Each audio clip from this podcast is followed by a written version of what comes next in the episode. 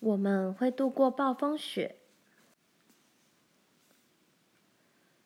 在这些狂野的声音中，罗兰听见炉灶盖的碰撞声和爸的歌声。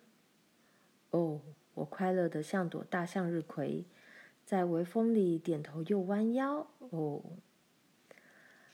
爸朝楼上喊：“卡洛琳，等你下来时，火会生得很旺。我现在要到马厩去了。”罗兰听见妈在一旁的窸窣声。他说：“再睡一会儿，孩子们，在屋子里暖和以前，你们不必起床。被子外面冷得怕人，但是咆哮尖叫的暴风雪却让罗兰再也睡不着了。他头顶上那些结了霜的凉钉，就像是一根一根白牙似的。他在白牙下只再躺了几分钟。”就跟着妈下楼了。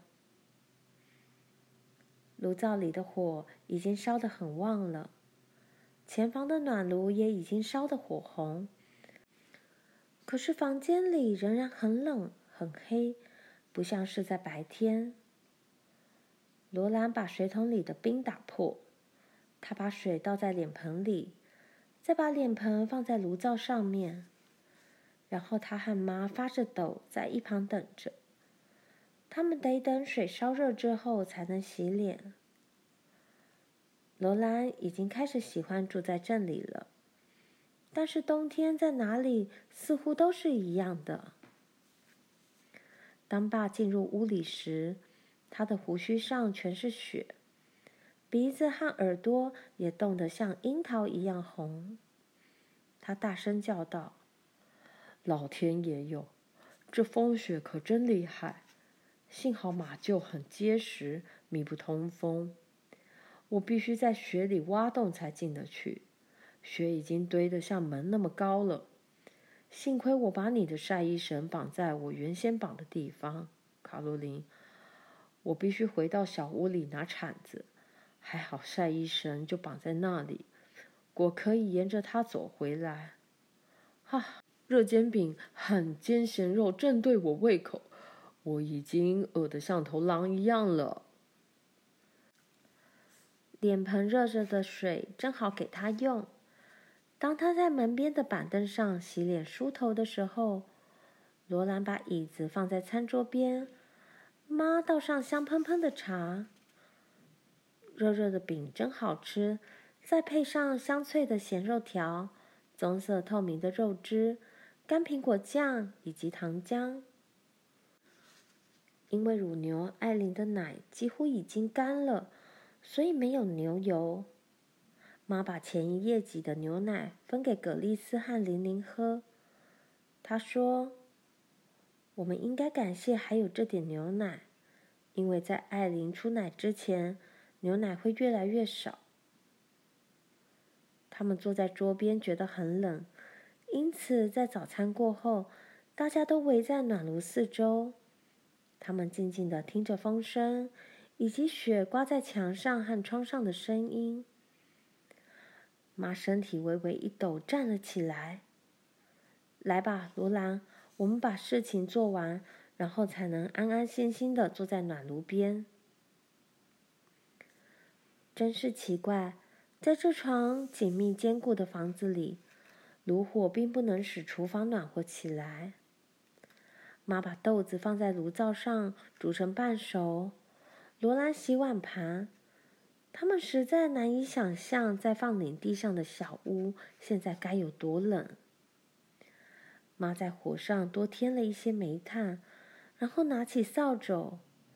罗兰在楼梯下面发着抖，他必须上楼去铺床，但是冷气从楼上流下来。穿透了他的羊毛衣裙和衬裙，也穿透了红色法兰绒内衣裤，好像冷空气就贴在他赤裸的皮肤上。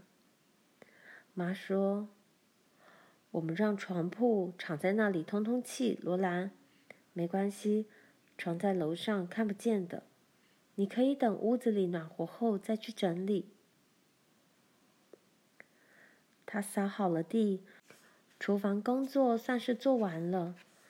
他们回到前房坐下来，把冷冷的脚放在暖炉上搁脚的地方去烘热。爸走进厨房，回到前房时已穿上大衣，围好围巾，手里拿着帽子。他说：“我去对街福乐店里听听新闻。”妈问他：“你一定要去吗，查尔斯？”他回答：“也许有人迷路了。”他戴上帽子，走向门口，到门边停下来说：“不要担心，我知道过街要走几步。如果我没有碰上房子，我会停下脚步，左右找一找，直到找到它。放心，我不会走远的。”他走出去，把门关上。罗兰站在窗前，他在窗上擦出一个小孔，但是他看见的只是白茫茫的一片。他看不见爸站在家门口，也不知道他是在什么时候离开的。他慢慢走回暖炉边，玛丽静静坐着，正在摇着葛丽丝。罗兰和玲玲只是呆呆坐在那里。妈说。孩子们，门外虽有暴风雪，屋子里却不必弄得阴沉沉的。罗兰说：“住在这里有什么好？我们完全是孤零零的，就像不是住在这里一样。”妈吃了一惊。我希望你不要指望依赖别人，罗兰。一个人不可以依赖别人。如果我们不住在这里，爸就不必在大风雪天还出门去打听是不是有人迷路。妈坚定地说：“你说的没错，但他那样做是对的。现在是我们上主日学的时候了，我们每个人都把这个礼拜学的经文念一遍，然后再看看我们还记得多少已经学过的经文。先是葛丽丝。”然后是玲玲，接着是罗兰、玛丽以及妈，大家轮流把他们学会的经文背诵一遍。妈说：“现在玛丽，你背一段经文给我们听。”然后是罗兰，最后轮到玲玲，看看谁记得最多。玲玲说：“哦，玛丽一定会赢的。”他还没有开始，就已经泄气了。罗兰鼓励他：“不要怕，我会帮你。”玛丽抗议道：“两个对一个不公平。”罗兰反驳：“这叫做太公平了，对不对，妈？”玛丽念圣经经文的时间比玲玲长太多了。妈做了判决：“嗯，是的，我认为很公平。”但是罗兰只能给玲玲提示哦。因此，他们开始比赛背诵经文，直到即使在罗兰的提示下，玲玲也背不出来为止。然后，玛丽和罗兰开始不停地背，互相竞争，直到罗兰投降为止。他真不愿意输，但还是不得不说：“你赢了，玛丽。”我再也记不起另一段经文了。格丽丝拍着手叫起来：“玛丽赢了！玛丽赢了！”妈笑着对玛丽说：“真是我的聪明女儿。”他们都看着玛丽，玛丽美丽的大眼睛却什么也看不见。当妈称赞她的时候，她快乐的微笑着。接着，他的脸暗下来，就像大风雪来临时光线的改变一样。有那么一阵子，他看起来就像他的眼睛还没有失明前跟罗兰吵架时一样。他从来不对罗兰让步，因为他年纪比较大，罗兰该听他的。但是他的脸红了一下。他低声说：“我没有赢你，罗兰。我们比成平手。我也再记不起另一段经文了。罗兰觉得很惭愧，在游戏的时候，他每次都想尽办法要打败玛丽。然而，不管他费了多大的力气，在风度上，他永远都是输玛丽的。玛丽是真的好。突然，罗兰有个念头：他生平第一次想做个教师。这样他才能赚钱送玛丽去上专门学校。他想，不管我工作的多辛苦，玛丽一定要上学。就在这时候，时钟敲了十一下，妈惊叫起来：“我的天啊，午餐还没弄呢！”他急忙走进厨房，把火拨了几下，把豆汤里放下调味料。他叫道。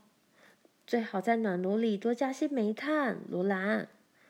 这房子好像并没有暖和起来嘛。爸回来时已经中午了，他静悄悄地走进来，到暖炉旁边，脱下大衣和帽子。请你帮我挂起来好吗，罗兰？我很冷。妈在厨房里说：“对不起，查尔斯。”我怎么也没办法让屋里暖和起来。爸回答说：“这也难怪，现在气温是摄氏零下四十度，这种风把冷空气都带进来了。这场暴风雪真是厉害极了。幸运的是，镇里没有人失踪，大家都平安无事。”吃过午饭以后，爸用小提琴演奏赞美诗。他们整个下午都在唱圣歌。他们唱到：“那边有个极乐的地方，凭着信心，我们能看到它。”以及在苦难的土地上，基督是块磐石。苦难的地方，苦难的地方，基督是块苦难地方的磐石，是暴风雨中的庇护所。他们又唱了妈最喜爱的，在那遥远的地方有个乐园。转眼间，时间到了，爸要去马厩照料牲口。爸在收起小提琴前，演奏了一曲英勇而具挑战性的歌曲。他们都站了起来，一起热情奔放地唱道：“就让飓风咆哮吧，它很快就会消失的。”我们会度过大风雪，我们终会达到迦南乐土的海边。狂风正在咆哮，冰雪硬得像子弹，细得像沙粒。风雪旋转着，旋转着，扑向屋子上面。